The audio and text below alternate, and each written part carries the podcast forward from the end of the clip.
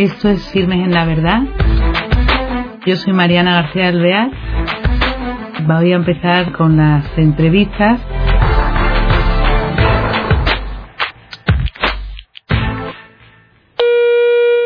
Hola queridos oyentes, bienvenidos a un nuevo programa de Firmes en la Verdad. Hoy tenemos a nuestro invitado con nosotros y vamos a disfrutar de un tiempo de charla, aprendiendo y, bueno, dilucidando, eh, dando puntadas de lo que puede ser una vida de un cristiano de a pie. Tenemos con nosotros a Encarnación Bustamante Cos. Ella eh, estudió magisterio en Torre la Vega, actualmente es monitora de talleres ocupacionales de la cocina económica, está casada, tiene dos hijos y, eh, bueno, no para. Tiene un día que ahora vamos a ir viendo un poco lo que es su vida y ella siempre ha buscado en su vida a Dios y a lo que él le pedía. Hola, querida, le vamos a llamar Cani, porque así como ella se hace llamar. ¿Qué tal, Cani? Bien, muy bien. Qué gusto tenerte con nosotros, ¿eh? Gracias. Mira, eh, yo te he presentado y no sé si te habrá parecido bien, pero es lo que yo creo realmente, un cristiano que camina porque según me has contado cuando hemos hablado otras veces, lo que ha sido tu vida yo creo que es muy enriquecedor para todo el mundo. Cuéntanos un poco eso. Tú eh, empiezas, estudias magisterio. Cuando eres estudiante de magisterio, eh, tienes, realizas alguna acción en la iglesia, algún trabajo o algo, o empiezas después tu vida activa. Bueno, pues mm, prácticamente cuando, sin empezar magisterio en COU, conozco en una parroquia a un grupo de jóvenes que viven la fe con mucha alegría, y el hecho de ser de, pues de una edad como la mía, el hecho de tener a un Dios cercano que, que te quiere, de poderte relacionar con Dios de una manera cercana, pues para mí fue una revolución. Te. Sí, yo siempre he sido creyente y de una familia creyente. Pero estás en una etapa, o yo estaba en una etapa de la vida en que mm, la relación con Dios se te quedaba un poco, no sé cuál sería la palabra, pero como que empezaba a no valerte. ¿Eh? por la etapa en que la que estabas pasando. Y bueno, eso hace una revolución en mi vida, porque de ahí hace que Dios sea lo más importante de mi vida. Fíjate en ¿Mm? que también el resto de los jóvenes no estaban como tú. pero para mí fue una etapa en que mm, yo pienso después que si no hubiera conocido eso, no sé hasta qué punto hubiera dejado por lo menos por un tiempo a Dios aparte, ¿eh? porque estabas en una etapa un poco de cuestionarte muchas cosas, ¿eh? de cuestionarte muchas cosas y para mí eso fue clave, muy importante. O sea que una de las claves es que otros jóvenes, por cómo viven su fe, sí. te hacen abrir los ojos y ver otra perspectiva. Sobre todo me acercan a Dios. Dios, es cercano para el hombre. Eso para mí fue muy importante.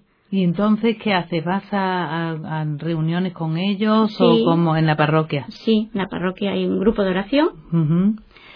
Y a partir de ese grupo de oración, pues bueno, va pasando tiempo, yo empiezo magisterio y empiezo y acabo magisterio. Durante ese tiempo he estado pues yendo a los grupos de oración, celebrando Pascuas, bueno, pues eh, teniendo todo eso eh, se decide, o decidimos un grupillo, yo después de haber acabado magisterio, de haber pasado dos años ahí dando clases particulares, pero sin eh, aprobar oposiciones, y estás ahí en una etapa de la vida que tienes que decidir por algo, pues formar una comunidad con muchas ganas, y yo creo que ahora, visto desde lejos, con nada de experiencia ni, ni de sabiduría, yo creo, pero muchas ganas, de una comunidad abierta a personas con problemas. Problemas de drogas que bueno muy lanzados muy lanzados. Sí. O sea vosotros veis que hay una necesidad y dijiste tengo que hacer algo sí y, y, lo hacemos con la inexperiencia que tú dices con la inexperiencia. Pero eso es lo bonito vamos yo destaco una generosidad sí ¿eh? yo creo que sí. Y os ayuda a alguien o cómo es porque no, claro no es tan fácil ¿no? vivir de la providencia y de bueno era en un pueblo un pueblo agrícola y vivíamos el campo trabajábamos el campo ah. teníamos vaca burro gallinas en fin nadie sabía ordeñar, pero aprendimos y bueno, todas esas Fíjate que lanzadas. Y vamos a ver, otra vertiente que me interesa a mí, esto, bueno, a mí me impacta y me imagino que a unos padres, que su hijo que termina magisterio diga, ay, me voy a ayudar porque yo creo que, que eh, hay gente con necesidad Mm. y me voy. ¿Cómo lo toman en tu casa? Pues mal, Claro. mal. Eh, mi madre en concreto dejó de hablarme momentáneamente, ¿eh? pero dejó de hablarme, no lo entendían y, y una locura. ¿eh? Lo resumirías por una locura. Así como lo ve la gente, ¿Eh? ¿no? Lo Una ve locura. y amigos o Después, bueno, además, mm, estábamos, pues chicos y chicas, que yo lo pienso y para mí también a veces es muy importante, porque eh, estábamos chicos y chicas con un respeto absoluto. Claro. Yo he vivido esa parte que a veces yo me encuentro con gente que no lo cree o no cree que pueda haber ese respeto, pero yo lo he vivido, un respeto absoluto de los unos por los otros, cuando nuestra prioridad y todas nuestras fuerzas estaban en, en ayudar y no en otra cosa. Y, y bueno, yo he vivido esa vertiente y digo esto porque a mi madre también pues Claro, le fueron vertientes y, y cosas que no eran, ¿no? Pero yo doy fe de que eso también se puede vivir con absoluta limpieza. Claro, porque hacíais, eran grupos también de oración, hacíais oración Sí, sí, comunitaria. hacíamos oración, tenías, hacíamos, realizábamos Pascuas, venía, era abierto, no solo era gente con problemas, también venían pues otras personas, vamos a decir normales entre comillas, o que no tenían esos problemas tan gordos.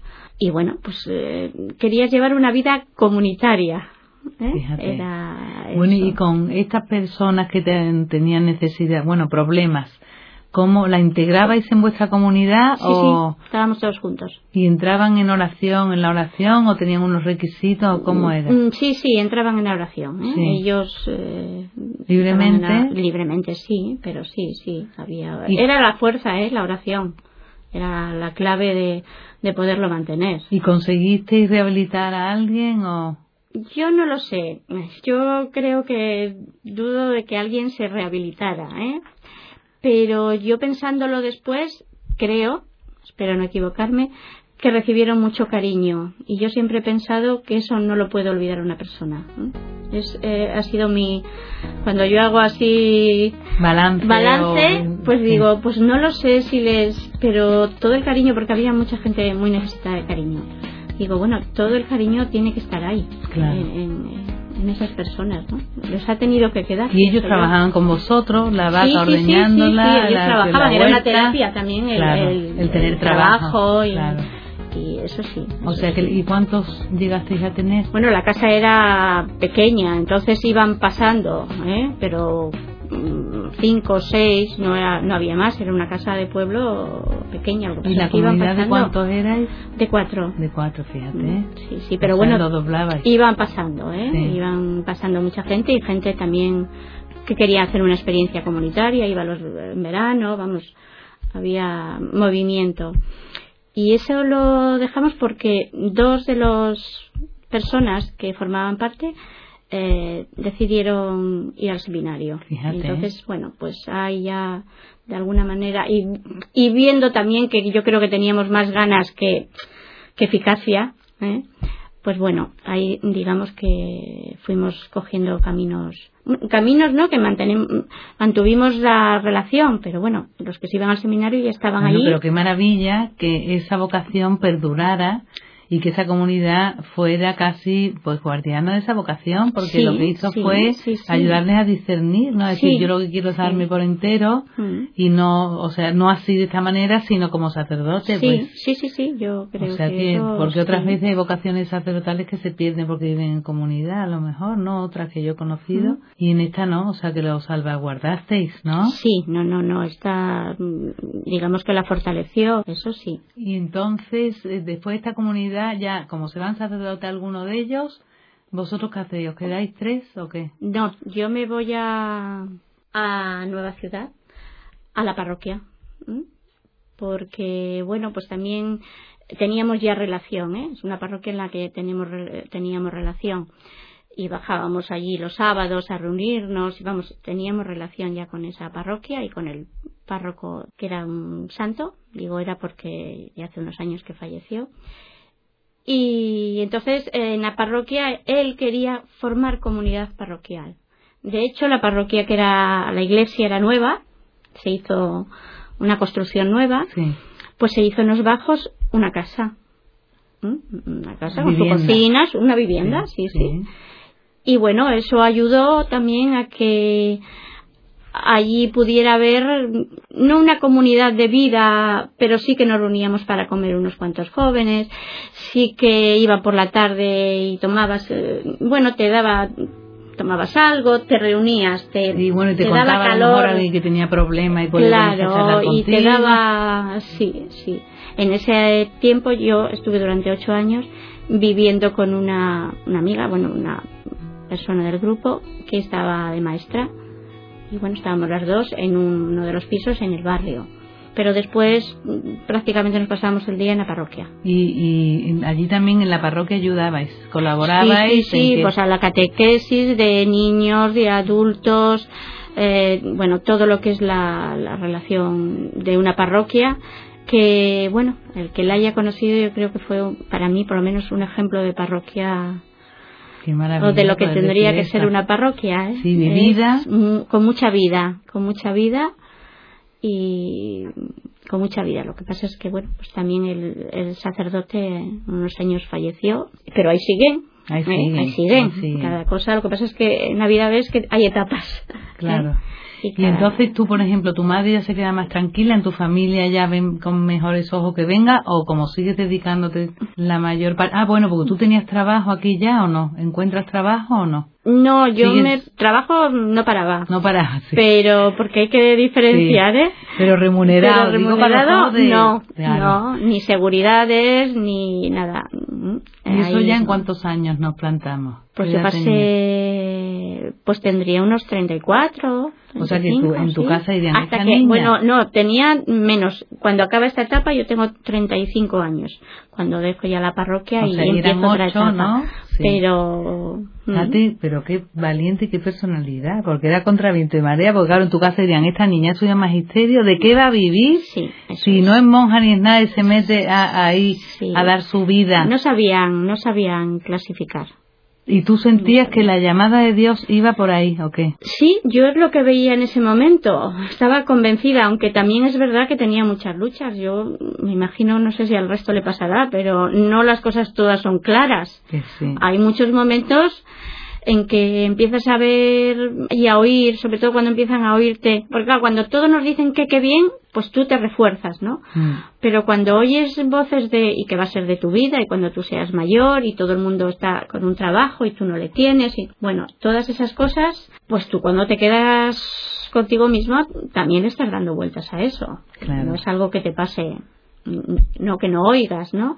A mí me gusta mucho esto que está contando ella, porque es, son realidades, porque Mm. no es todo tan bonito como se pinta y parece que el camino este de un cristiano lo vas viendo claro, que no tienes mm, eh, cosas en contra, no, no, es en tu familia que no lo entienden, la gente que más te quiere, después tú crees que tienes que ser honesta y lo eliges y vas ahí porque crees que Dios te llama por ahí, pero como tú dices, después no lo ves claro siempre, entonces te hace rezar, pero que es duro, Sí, a veces sí. a veces Tienes sí. luchas. pero te era más gratificante.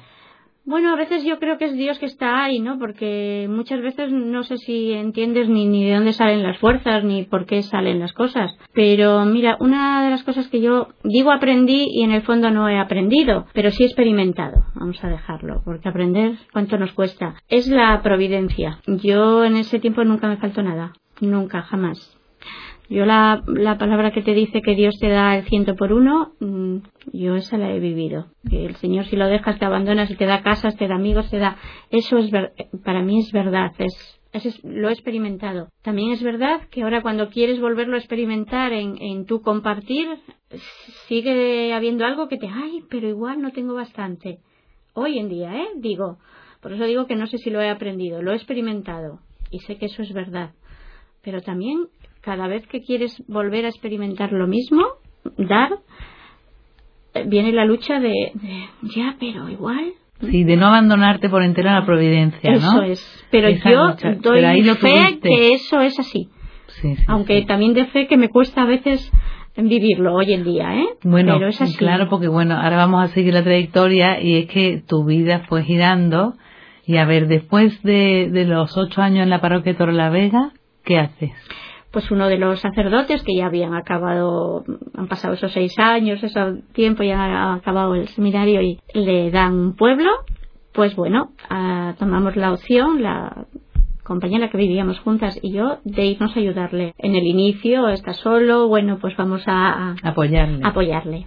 Es joven, no tiene experiencia, bueno. Bueno, joven ya mm, tenía su edad, porque cuando estábamos en, en la comunidad al principio todos habíamos acabado nuestra carrera. Ah, Él bueno. era biólogo, por ejemplo, este, Ah. o sea, de treinta y tantos, Sí. todos, no o sea, pero bueno. Y entonces vamos a apoyarle y bueno, pues digamos que es un poco lo mismo. Yo entonces allí sí que en ese pueblo doy clases de religión en el, en el colegio público. Ah, muy bien. O sea, Hasta entonces lo daba el, el- el sacerdote, pero bueno, ahí empiezo yo a, a dar clases y entonces tengo la ventaja de que doy clases a todos los niños, desde 3, 4 años hasta entonces que era hasta los 14, ¿eh? todos, todos los cursos y me conozco a todos los niños del pueblo. Fíjate. Eso es. Y bueno, ahí estuve tres años eh, apoyando. Mm, Ahí tuve una experiencia para mí también muy buena, que fue la celebración de la palabra por los pueblos que los sacerdotes no llegaban. A ver, ¿y en qué consiste esto? Eh, ¿Te lo brinda el sacerdote, te lo propone? ¿Cómo es? Porque hay gente que no sabrá lo que es celebración de la palabra. ¿En qué consiste? Bueno, tenían muchos pueblos. Es verdad que había dos sacerdotes, pero había tantos pueblos que no llegaban a, ce- a celebrar Eucaristía en todos los pueblos. Entonces la opción era que había pueblos pequeñitos, es verdad, donde iba pues poca gente, pero iba que se iban a quedar sin Eucaristía. No es que sea la celebración de la palabra o Eucaristía, no, es que era o la celebración de la palabra o nada. Claro, entonces sí, por lo menos se reunían en Entonces, torno- bueno, pues eh, mm, nos reuníamos y, y vas haciendo las partes de la Eucaristía que se puede hacer, no hay consagración, evidentemente, porque eso lo- solo lo puede hacer un sacerdote, pero bueno, hacíamos la lectura de la, de la palabra, reflexionábamos sobre ella, bueno, todas las partes, eh, pues eh, el credo, las peticiones, todas esas partes que, que puede hacer un laico. Y la gente en el pueblo lo Y se entendía. daba la comunión también, Sí, no, porque claro, sí. teníamos, aunque no se puede hacer la consagración, sí podía repartir la comunión.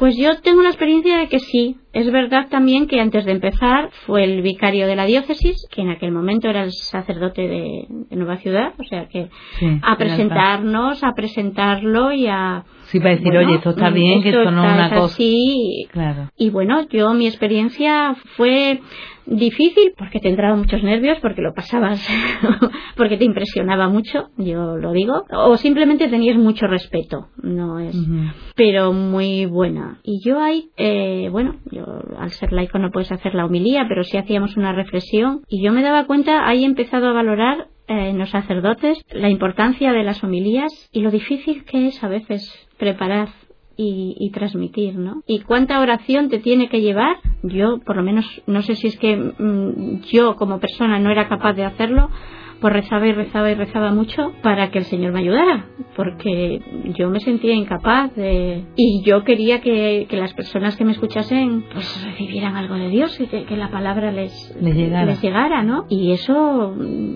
a mí me llevaba mucho tiempo el preparar eso, porque me llevaba mucha oración y mucha reflexión y digo, los sacerdotes tener que estar haciendo esto De continuo. de continuo, Sí, mm, qué mérito tiene. Yo para mí vi Sí, lo- sí. ¿Y cuánto exige, no? Eso es, Sí. eso es la Claro. exigencia que te da porque estás queriendo transmitir la palabra de Dios y queriendo que a las personas les llegue Sí. y bueno, que no seas tú el que hables, que no seas Claro. tú el que el que hables y eso Es duro, sí, sí. yo sí. por lo menos lo vi como algo muy de mucha responsabilidad. ¿eh?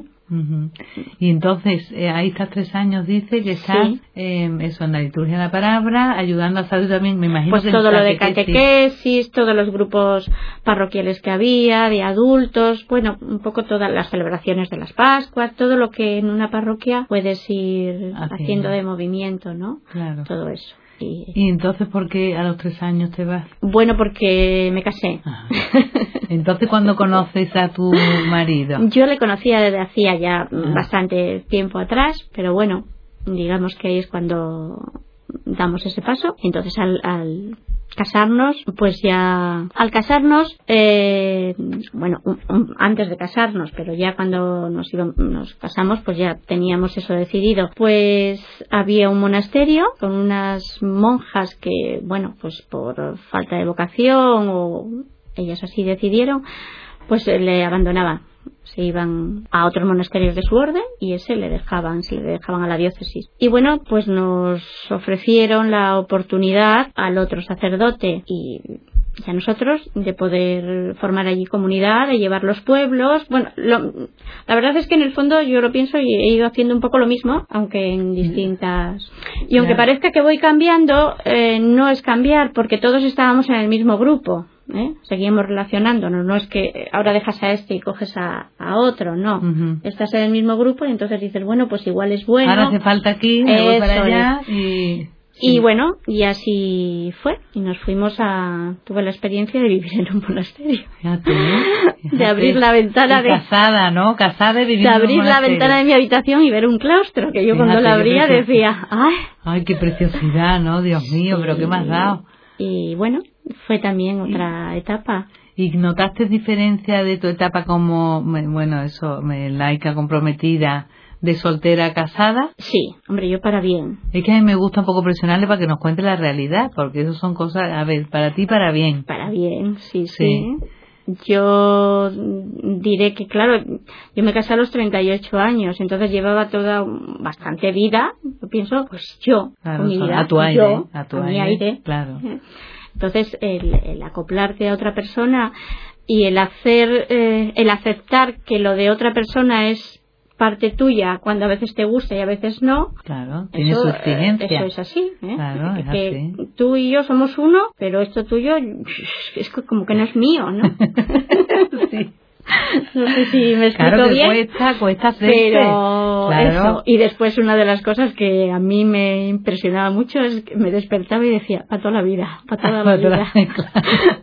eso es mm, igual en las religiosas les pasa igual, pero en el matrimonio yo, yo creo que casi casi el primer año me, despertaba muchas veces. para toda la vida. ¿eh? y, y lo de para toda la vida. Te costaba bueno, no sé si es que me costaba, no es la palabra igual que me costaba, pero sí que, que te parecía mucho. Sí, ¿eh? no, no me costaba porque, bueno, yo era feliz, pero te impresionaba un poco, ¿eh? Después ya pues vas viviendo y ese pensamiento se te va, ¿no? Y allí sigues. Eh, allí tuvimos, pues igual, también eh, íbamos a los pueblos. Allí tuve más una misión de. porque era una comunidad abierta donde iba gente, pues, a hacer retiros, ejercicios. Y bueno, pues yo llevaba más la casa de monasterio, pero todo eso lo, lo llevaba yo en ese sentido mi marido iba más con el sacerdote, iban por los pueblos. Eh, y de todas maneras teníais vuestra vida de oración juntos. Sí, sí, sí, teníamos nuestra vida de, oración. Sí, sí, sí. ¿Y estabais vosotros y el sacerdote? Bueno, y otra chica y después otra. Estuvimos, bueno, y después mucha gente que pasaba y pasaba temporadas. Y, y eso sería muy enriquecedor, ¿no? La gente que sí, Sí, sí, sí. Pero ya no eran eh, gente con conflicto, con droga. siempre hay alguien, no, mm, pero siempre hay alguien. ¿eh? Cuando tú tienes las puertas abiertas, yo me doy cuenta de que cuando una casa tiene las puertas abiertas puede entrar variedad. No es lo común, vamos, no es que, pero siempre que hay muchas personas necesitadas y en esa necesidad y a veces con ciertos desequilibrios, pues necesitan pues estar también eh, van ahí. Entonces, aunque no sea pues como en la comunidad al principio que decías pues era para ellos en esto no pero siempre o, muchas veces había gente con muchas necesidades y con algunos desequilibrios. Y bueno hacías lo que podías. Simplemente pues yo digo pues también escucharles darle cariño y, aconsejarles en la medida en que y cuánto tiempo se podían quedar por ejemplo porque no no había no, no. no un tiempo. Y después de esto qué pasa pues después de, esto que, nosotros estuvimos cuatro años, hay eh, un conflicto. Pues es decir, vosotros seguís este camino, nosotros seguimos este. porque no lo vemos claro, hay, ya y no hay no, hay problema, no vamos, no.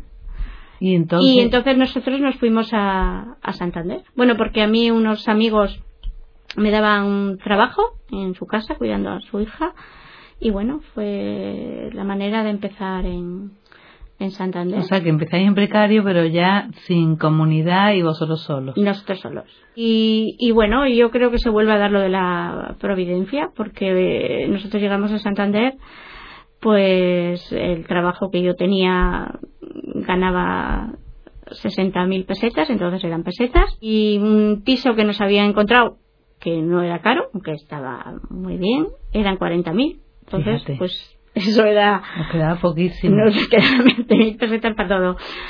Pero ves que Dios mueve los hilos y en unos pocos meses nos salió un trabajo y bueno, hasta hoy. Porque si no es la familia, son amigos, si no es...